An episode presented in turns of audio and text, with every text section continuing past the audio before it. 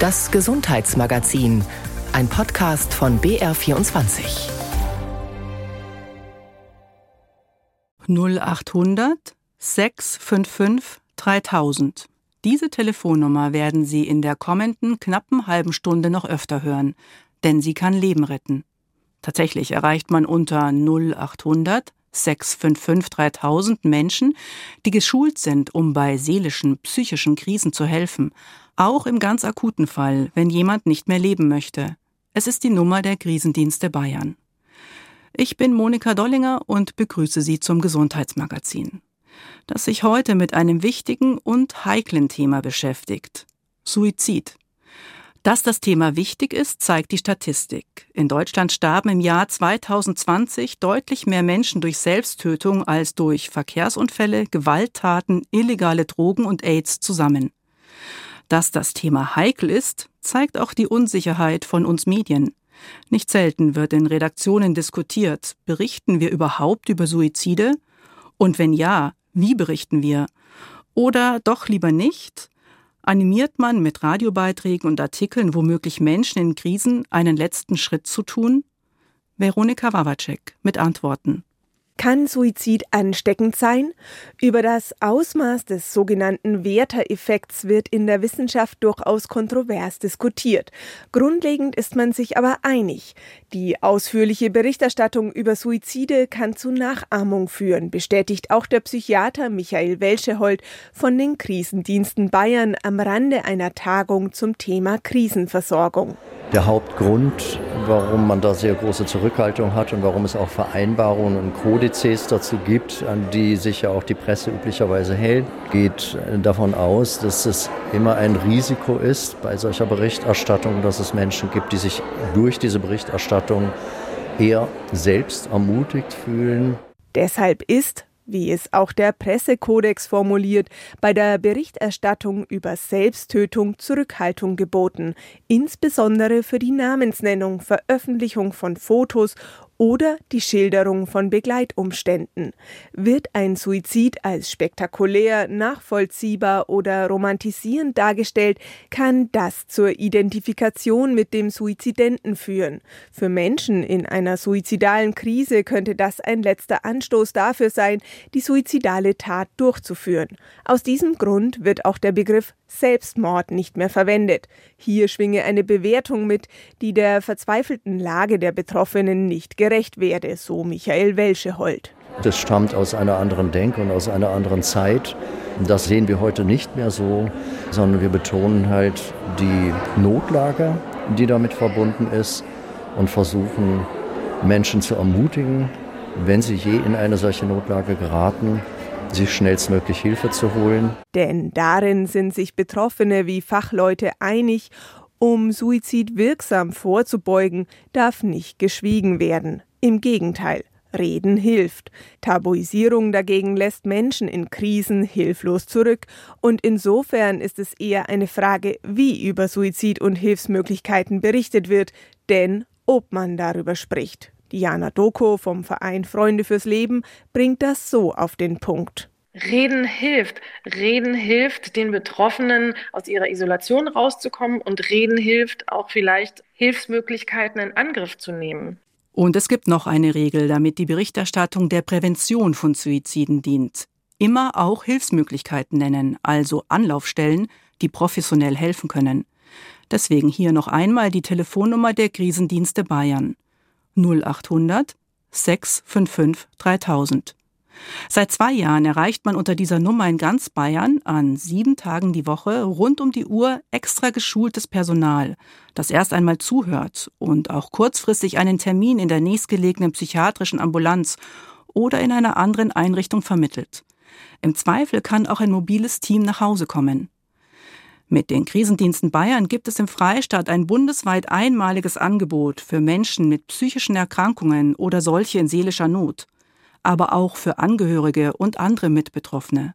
Also 0800 655 3000. Sie hören das Gesundheitsmagazin. Suizidalität ist ein komplexes Thema. Die Forschung hat eine Vielzahl von gesellschaftlichen und individuellen Faktoren identifiziert, die einen Einfluss auf suizidale Handlungen und Gedanken haben können. Ein Suizid ist nie das Ergebnis eines einzelnen Einflusses, auch nicht eines Berichtes in den Medien. Im Gegenteil. Generell geht man davon aus, dass sachliche Informationen die Anzahl der Suizide senken kann. Denn es gilt, das Schweigen und das Tabuisieren zu durchbrechen und abzubauen damit Menschen in Krisen Hilfe suchen und auch erkannt wird, dass sie Hilfe brauchen. Reden ist also der erste Schritt. Was simpel klingt, ist aber in der Praxis oft alles andere als einfach. Veronika Wawacek hat mit Betroffenen und Angehörigen gesprochen. Unser Sohn Nikolas ist am 1. April 2021 an Suizid gestorben, sagen wir gerne. Andere sagen, er hat sich das Leben genommen. Warum? Für die Eltern gibt es bis heute keine Erklärung. Sein Vater sagt, Nikolas sei gesegnet gewesen mit vielen Talenten. Seine Mutter sagt, nach außen habe immer alles funktioniert.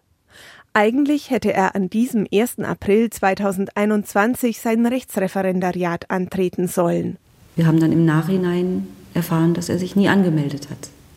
Also offensichtlich hat er da für sich selber die Notbremse reingehauen und es aber nicht geschafft, es irgendjemand auf der Welt zu sagen. Es hat niemand gewusst. Nikolas hat nicht geredet. Seine Eltern nennen seinen Tod einen Seeleninfarkt, einen plötzlichen Tod, für den es ähnlich wie bei einem Herzinfarkt von außen keine Anzeichen gibt. Simon Gall weiß, wie es in einer solchen Situation in einem drin aussehen kann.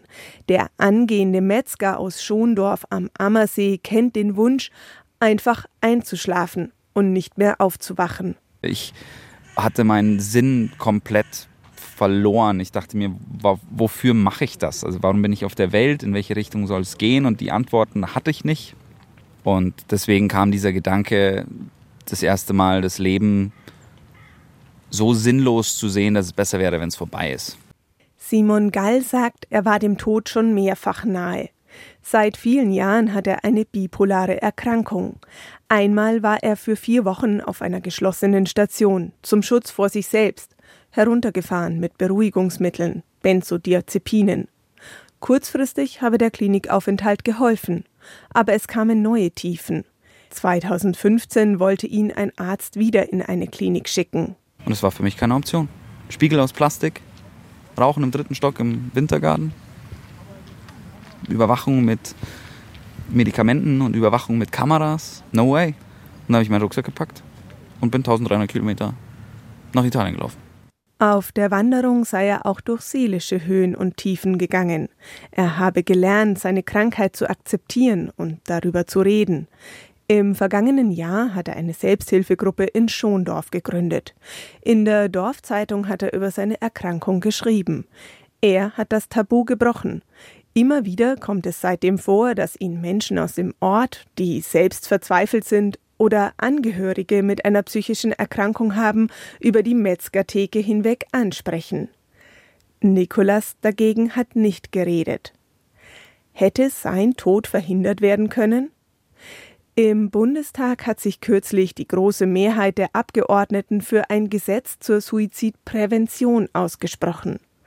Für die Eltern von Nikolas ist das Wort Prävention allerdings ein Reizwort.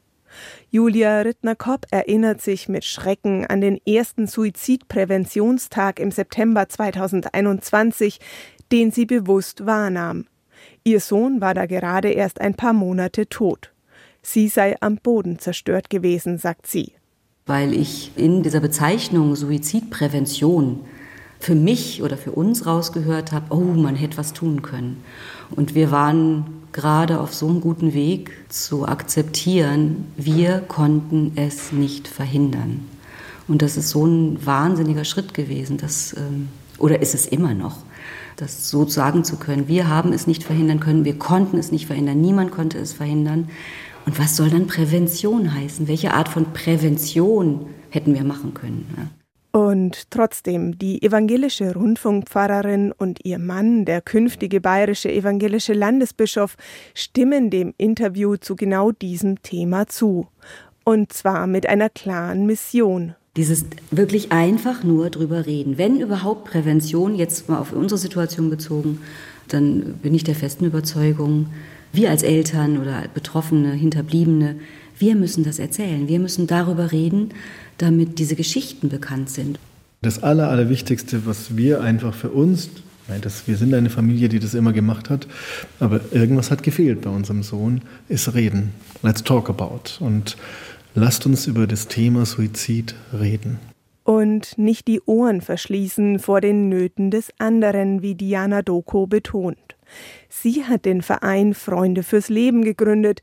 Auf verschiedenen Social-Media-Kanälen versucht der Verein aufzuklären über psychische Krisen und Krankheiten und Tipps zu geben, wie man mit Menschen in einer Krise oder mit suizidalen Absichten umgeht. Und zwar auf sehr einfache Weise. Zuhören ist wichtig, das Thema ernst nehmen ist wichtig, das Thema nicht beschwichtigen und sagen, ach komm, so schlimm ist es nicht. Und zu wissen, wo man sich Hilfe holen kann. Und das kann man zum Beispiel über unsere Website sehr, sehr gut. Also es gibt für jedes Bundesland, man muss nur das Bundesland eingeben, da sieht man, welche Hilfsangebote gibt es online und offline. Diana Doku sagt, sie wisse, dass sie ihrem Bruder, der Depressionen hatte und sich vor einigen Jahren das Leben nahm, damals nicht helfen konnte. Im Nachhinein wünscht sie sich allerdings schon manchmal, sie hätte das gewusst, was sie heute weiß. Oft erlebt sie, dass Menschen Angst haben, etwas Falsches zu sagen, wenn es um das Thema Suizid gehe. Aber ich glaube, wenn man nur zuhört, kann man nichts Falsches sagen. Zuhören und reden kann helfen. Seit einigen Jahrzehnten geht die Zahl der Menschen, die durch Suizid sterben, zurück. Jedes Jahr aber nehmen sich noch immer etwa 9000 Menschen in Deutschland das Leben darunter deutlich mehr Männer als Frauen und eher Menschen ab 50. Geht man davon aus, dass jeder und jede sechs bis zwanzig nahestehende, besonders betroffene Menschen zurücklässt, sind laut konservativen Schätzungen des sogenannten Nationalen Suizidpräventionsprogramms jedes Jahr an die 60.000 Menschen mittelbar von Suizid betroffen. Wie Fachleute in Praxis und Wissenschaft versuchen gegenzusteuern, berichtet Veronika Wawacek. Die Arche, Bayer Grüß Gott. Reden hilft, davon ist man auch hier in diesem Büro im Münchner Norden überzeugt. Hier hat die Arche ihre Räume. Und hier am Telefon wird für manche Menschen seit langem ein Raum für ihre seelischen Nöte aufgemacht. Ja, Sie sind hier bei der Arche, Sie sind richtig. Um was geht's denn bei Ihnen? Wie können wir Sie unterstützen? Türöffnerin ist in diesem Fall Elisabeth Bayer. Sie ist der Erstkontakt am Telefon. Sie hört zu, sondiert. Mhm. Sie wissen ja, wir sind eine Beratungsstelle für Menschen in Lebenskrisen und Suizidprävention. Haben Sie in der Richtung Gedanken? Wie groß ist die Not des Anrufers oder der Anruferin? Wie dringend braucht er oder sie einen Termin? Kann der oder die Anrufende noch warten? Oder sollte Elisabeth Bayer lieber an die Krisendienste Bayern verweisen, die rund um die Uhr telefonisch erreichbar sind, in ganz akuten Krisen aber auch mit einem professionellen Team einen Vorortbesuch machen können? Etwa drei bis viermal pro Woche verweise sie Menschen an diese Krisendienste, die kostenlos unter 0800 655 3000 erreichbar sind. In der Regel aber kann Elisabeth Bayer den Hilfesuchenden mit einem Termin bei der Ache weiterhelfen, denn der findet meist zeitnah am nächsten Tag statt. Hallo, grüß Sie, Geier ist mein Name. Sie kommen zu mir, dann dürfen Sie mitkommen. Anian Geier ist überzeugt, nicht jeder einzelne Suizid lässt sich verhindern, aber die Zahl der Suizide würde sich deutlich verringern, wenn Menschen in Not gehört würden, wenn man ihnen einen Raum aufmacht, so wie er jetzt. Bitte nehmen Sie Platz. Sie sind ja das erste Mal bei der Arche. Dann würde ich Ihnen kurz noch zwei, drei Sätze zur Arche erzählen, damit Sie wissen, was wir hier machen, was wir für Sie tun können und auch was nicht. Und dann sind Sie dran. Psychische Erkrankungen wie Depressionen oder bipolare Erkrankungen sind einer der größten Risikofaktoren für Suizidalität und Suizidgedanken. Mehr als 90 Prozent aller durch Suizid Verstorbenen hätten an einer psychischen Erkrankung gelitten, heißt es in einem fraktionsübergreifenden Antrag im Bundestag von 2017. Über 80 Prozent der Suizidenten seien bis zum Zeitpunkt ihres Todes bezüglich ihrer psychischen Krankheit nicht behandelt worden. Und dennoch, nicht alle Menschen, die in Anjan Geiers Beratungszimmer bei der Arche in München Platz nehmen, haben eine psychische Erkrankung. Was sie vielmehr vereint, Sie sind in einer Sackgasse, in einer Lebenskrise, wissen nicht mehr weiter, finden sich wieder in einer Situation, die in diesem Moment ausweglos erscheint. Niedrigschwellige und schnelle Hilfe, wie Union, SPD und Grüne bereits vor Jahren in einem Antrag im Bundestag schrieben, könnte in einer solchen Situation helfen. Schon damals forderte die fraktionsübergreifende Gruppe, wofür sich jetzt auch eine Mehrheit im Bundestag ausspricht, ein Suizidpräventionsgesetz.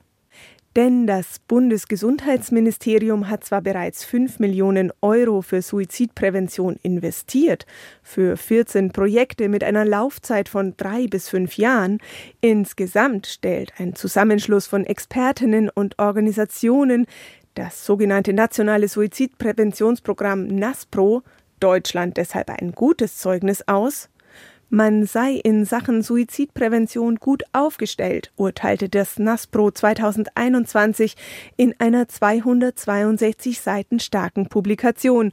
Aber einiges sei dennoch ausbaufähig, wie NASPRO-Leiter und Psychiatrieprofessor Reinhard Lindner von der Universität Kassel ausführt. Denn es gibt lauter kleine Einzelinitiativen, die wenig vernetzt sind. Und durch Vernetzung können wir sicher eine Menge besserer Kommunikation und auch an Geldersparnis bringen. Es brauche eine bessere und langfristigere Finanzierung von Aufklärungs-, Hilfs- und Beratungsarbeit sowie eine bessere Vernetzung bereits bestehender Angebote, damit beispielsweise nicht jede Region oder jedes Bundesland auf eigene Faust Flyer und Infomaterial entwirft. Flyer allein aber verringern die Zahl der Suizide nicht. Der Psychiater Reinhard Lindner hat klare Forderungen, was ein Suizidpräventionsgesetz regeln müsste. Da gibt es klare empirische Erkenntnis. Und empirisch bewiesen ist, dass der Zugang zu Suizidmitteln, wenn man den einschränkt, dass das die effektivste Form der Suizidprävention ist. So zeigt sich beispielsweise im internationalen Vergleich, wo Schusswaffen leichter verfügbar sind, ist die Rate von Suiziden durch eben diese erhöht. Aus England und der Schweiz ist belegt, dass Suizide durch Gasvergiftungen drastisch reduziert wurden, als Haushaltsgas entgiftet worden war. Die Verblisterung von Medikamenten, also Medikamente nur in kleinerer Menge abzugeben, hat einen ähnlichen Effekt. Auch bauliche Maßnahmen, etwa die Sicherung von Brücken, Gleisen, Hochhäusern, Gefängnissen oder psychiatrischen Kliniken, kann die Suizidrate senken. All das könnte im Suizidpräventionsgesetz geregelt werden, ebenso eine gesicherte Finanzierung hofft die Münchner Professorin für Palliativmedizin Claudia Bausewein. Das Problem ist natürlich, was bei uns nicht gesetzlich geregelt ist, das ist ja auch im Gesundheitsbereich so, wird nicht finanziert ausreichend. Und natürlich haben wir eine Finanzierung der Suizidprävention, die ist aber in der Regel auf Projektbasis und Projekte werden für drei oder fünf Jahre finanziert dann muss man ein neues Projekt machen. Es gibt also keine dauerhafte Regelfinanzierung. Es gibt keine zentrale Anlaufstelle, die alles bündelt, was es in Deutschland gibt. Es gibt ganz viele Aspekte der Suizidprävention, die in Deutschland stark vernachlässigt sind. Etwa Bahnsteigtüren an U-Bahn-Stationen, die allgemein dem Schutz der Fahrgäste dienen, aber auch helfen könnten, Suizide zu verhindern. Eigentlich hätte in München ein solches Pilotprojekt in diesem Jahr an den Start gehen sollen, aber es war zu teuer. Und es wäre eben nur eines vieler Einzelprojekte gewesen. Entsprechende bundesweite Richtlinien oder offizielle Empfehlungen etwa zur baulichen Suizidprävention gibt es, anders als beispielsweise in der Schweiz, in Deutschland bislang nicht. Natürlich wäre es Hybris zu glauben, man könne jeden Einzelfall durch bauliche Maßnahmen per Gesetz oder durch Therapie verhindern, räumt der Wissenschaftler Reinhard Lindner vom NASPRO ein. Auch Anjan Geier von der Beratungsstelle Arche sieht das so. Menschen, die fest entschlossen sind, sich umzubringen, die werden einen Weg finden. Es gibt auch Suizide in der geschlossenen Psychiatrie. Das kommt vor. Insofern, es gibt keinen absolut sicheren Weg, um jemanden vor dem Suizid zu schützen oder davon abzubringen. Und trotzdem lasse sich oft der Wunsch nach dem nicht mehr weiterleben wollen umwandeln in ein nicht mehr so weiterleben, in dem Auswege gefunden würden durch Therapie oder Beratung.